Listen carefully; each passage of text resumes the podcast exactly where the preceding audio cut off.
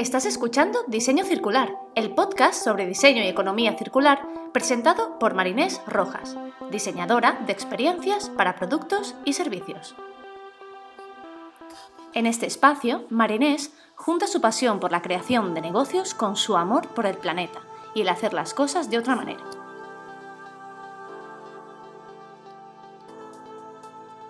Hola, hola, bienvenidas y bienvenidos a un nuevo episodio de Diseño Circular. Esta semana ha sido una pasada. Aquí en Barcelona se han celebrado un montón de eventos relacionados con la temática de tecnología, de los ODS, de los Objetivos de Desarrollo Sostenible, de la economía circular, de la sostenibilidad y la verdad que ha sido una semana súper chula que os recomiendo que veáis bueno, los resúmenes y todo lo que ha pasado durante esta semana. Y nada, espero que también vosotros estéis bien. Ahora ya os he contado un poquito aquí mi vida. Vamos a pasar al episodio de hoy. Hoy me gustaría recuperar un poco el core de la metodología del diseño circular y hablar de las fases, que si recordamos eran entender, definir, hacer y lanzamiento. Que si esto te suena a que te hablo en otro idioma, te recomiendo que antes de avanzar escuches el episodio número 5 en el que explico en detalle las fases del diseño circular, que como verás se parecen a las fases del design thinking y a otros métodos, pero el concepto de base siempre es el mismo. Entendemos el problema, definimos el reto al que nos enfrentamos, ideamos soluciones, validamos, testeamos e iteramos, y así continuamente. Es un ciclo continuo. Hoy me gustaría hablar de la fase de hacer, la tercera fase, en la que validamos nuestra idea, producto o servicio, con usuarios reales. La ventaja de validar nuestra idea en una fase temprana es que nos ayuda a no invertir mucho tiempo, no invertir muchos recursos, a darnos de frente con el problema, a darnos contra una pared ahora y así el dolor es menor a que nos lo demos luego que si hemos seguido las fases, los riesgos se minimizan, pero igualmente, siempre antes de dar el gran salto, es importantísimo validar nuestra idea y validar que la necesidad, lo que estamos haciendo es real.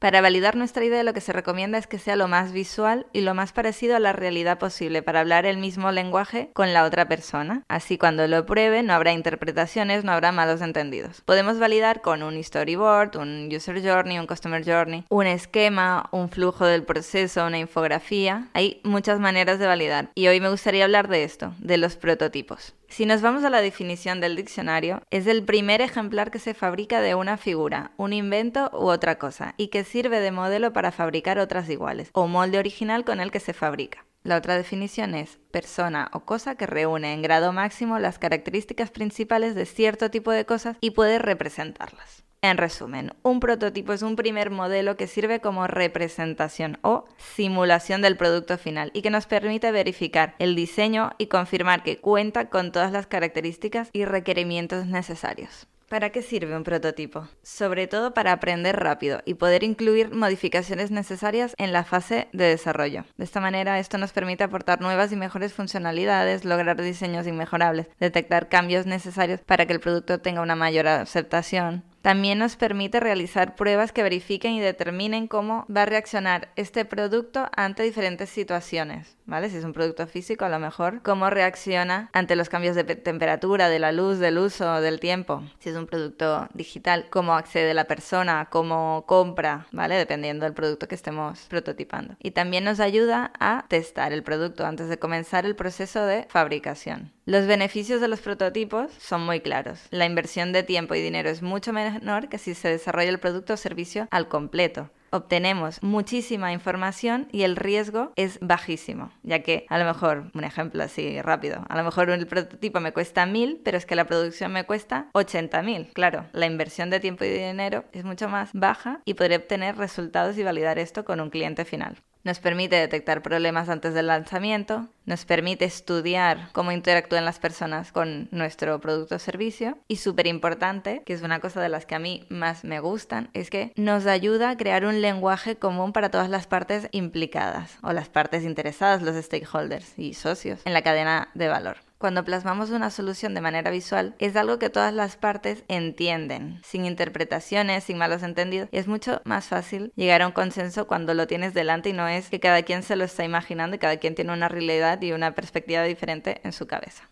Dentro de los prototipos os hablo de dos, los Rapid Prototyping o prototipo rápido y los Live Prototyping o prototipo en vivo. Dentro de los Rapid Prototyping, esto se refiere a la creación rápida de prototipos. Es una forma increíblemente efectiva de hacer tangible ideas y aprender de la creación y obtener rápidamente feedback. Los prototipos están destinados a transmitir una idea, no tienen que ser perfectos. Esto hay que quitárnoslo de la cabeza porque al querer que sean perfectos dedicamos muchísimo tiempo a cosas que son superfluas y que no nos ayudan a validar nuestra idea. Con un prototipo rápido puedes moverte entre diferentes ideas, iteraciones, basarte en lo que has aprendido de las personas para las que estás diseñando o con las que estás diseñando, implementar esto y seguir avanzando. La creación rápida de prototipos asegura que se está construyendo solo lo imprescindible para poner a prueba la idea. Se puede hacer cualquier cantidad de prototipos y se pueden utilizar diferentes herramientas, storyboards, juegos de rol, maquetas, mockups, plataformas digitales. El objetivo aquí es hacer algo tangible que transmita la idea que se quiere probar. No tiene que ser perfecto, pero tiene que ser lo suficientemente bueno para transmitir el concepto y la experiencia a la persona que lo va a probar. Dentro del Rapid Prototyping nos encontramos prototipos de baja fidelidad y de alta fidelidad. Cuando hablamos de baja fidelidad es que utilizamos materiales distintos a los del producto final. Son más económicos, son fáciles de reproducir, se crean en un corto periodo de tiempo. Por ejemplo, seguramente habéis visto cuando se está diseñando un coche o un automóvil. No se crea el coche en metal, se hace como una maqueta de arcilla, barro, porque es mucho más fácil de construir, mucho más barata y al final transmite la idea que se quiere validar cuando hablamos de prototipo de alta fidelidad, suelen ser más costosos, sobre todo cuando hablamos de productos físicos. Cuando hablamos de productos digitales no tanto, ya que hay muchas herramientas que nos permiten distintos resultados. Cuando hablamos de alta fidelidad se necesita mucho más tiempo para crearlo. Son recomendables antes de realizar la producción en serie de un producto. Cuando hablamos de productos físicos, ¿vale? Por ejemplo, una lámpara. Sí que tenemos los de baja fidelidad para validar idea, concepto, pero siempre se tiene que hacer uno de alta fidelidad antes de avanzar y sacar toda una producción.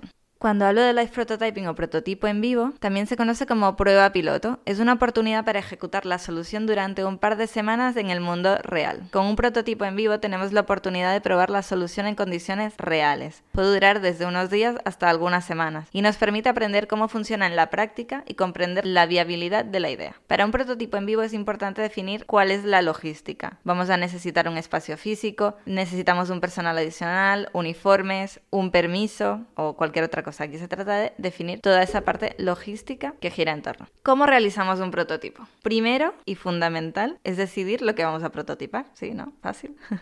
Aquí decidimos la idea, el concepto que queremos prototipar. Si escuchas el episodio 21, ahí te explico cómo seleccionar una idea o solución para tomar esta decisión que es tan importante y que marcará el resto del producto o del servicio, que marcará el resto del proceso. Una vez tenemos seleccionado nuestro concepto, nuestra idea con la que vamos a trabajar, tenemos que definir cuál es el objetivo de este prototipo, qué información queremos sacar, qué queremos saber. Por ejemplo, queremos saber cómo las personas acceden al producto, cómo lo descubren, cómo lo usan, cómo ejecutan el servicio, ¿vale? Tenemos que definir para qué va a servir este prototipo. Alguna idea puede ser qué tan fácil es usar mi producto o servicio. ¿Hay alguna idea clave que necesite validar? ¿Mi producto produce algún desperdicio? Qué tipo de uso va a fomentar este producto. ¿Va a ser un uso negativo? ¿Va a ser un uso positivo? ¿Cuál va a ser el impacto? Aquí podemos validar una serie de cosas. Hay cambios tecnológicos o de infraestructuras claros que tengamos que probar. Se puede probar de todo y dependiendo de lo que queramos probar, el prototipo es de una manera o de otro. Pero siempre es súper importante validar las cosas antes de sacarlas fuera.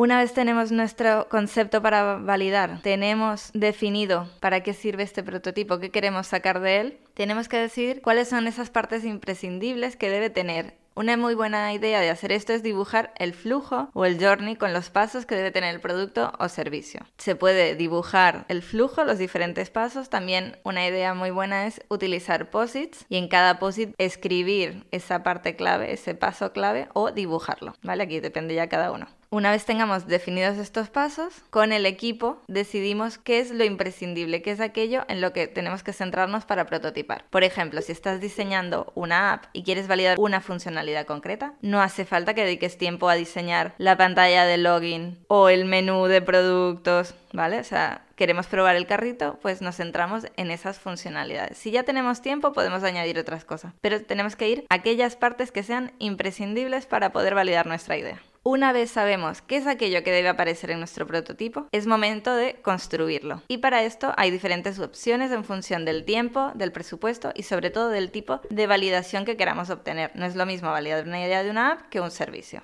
Dentro de las herramientas para construir nuestro prototipo tenemos herramientas físicas, herramientas digitales y luego otro tipo de herramientas más para servicios. Cuando hablamos de herramientas físicas, si se trata de un producto, podemos construir una maqueta con cartulina, cartón, papeles de colores, con plastilina, cualquier material que se te ocurra o que tengas a mano y te ayude a explicar el concepto. También se pueden utilizar objetos ya existentes y hacerles un twist y tunearlos. Por ejemplo, si estás produciendo una bebida enlatada o una barrita de proteínas, puedes comprar una ya existente y por encima imprimes el logo, imprimes las instrucciones, la gráfica y utilizas ya ese objeto para explicar tu idea. Puedes añadir objetos superpuestos, collage, crearle una faja o con papel imprimir el logo y colocarla encima. Al final es mostrar de la manera más realista cómo va a ser este producto o servicio. Si hablamos más de productos digitales o que puede ser explicado fácilmente a través de una web, de una app, puedes utilizar diferentes herramientas como a ver, si queremos empezar fácil, el keynote de Apple o las presentaciones de Google. Ahí mismo puedes montar una serie de pasos y explicar la idea. Si queremos ir a un nivel ya más intermedio, hay diferentes softwares de prototipado como InVision, Marvel, Figma, Adobe XD, si por ejemplo lo que quieres prototipar es un producto de voz como Alexa, ya que Adobe XD tiene un módulo específico para esto.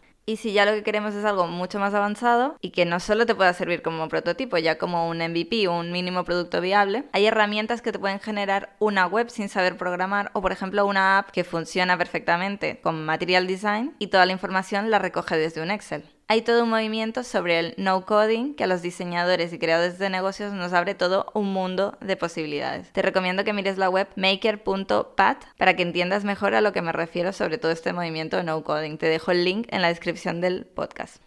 Ok, hasta aquí bien. Pero ¿y si no quiero prototipar un producto? Si lo que tengo que prototipar es un servicio, ¿cómo lo hago? Puedes hacerlo a través de la técnica del role playing, un juego de rol, que es un tipo de prototipo que es fácil de construir, requiere definir una serie de roles a las personas que lo interpretan y se trata de hacer una pequeña puesta en escena, como un teatrillo, ¿vale? En el que a lo mejor si es el servicio puede ser la persona que atiende y la persona que va a obtener este servicio, el cliente. Se pueden utilizar disfraces, objetos, escenarios, ¿vale? Aquí es un poco imaginario nacional poder. Otra manera de prototipar un servicio puede ser el material de promoción que usarías para venderlo, ¿no? Por ejemplo, un folleto, una landing page donde se explicaría un vídeo. Yo, por ejemplo, en un proyecto teníamos un servicio que era bastante complejo sobre reciclaje. Claro, no nos pusimos a diseñar todo ese proceso, porque además, ¿cómo le explicas eso tan complejo a una persona en la calle? Porque además era testing de guerrilla, que es aquí te pillo, aquí te mato.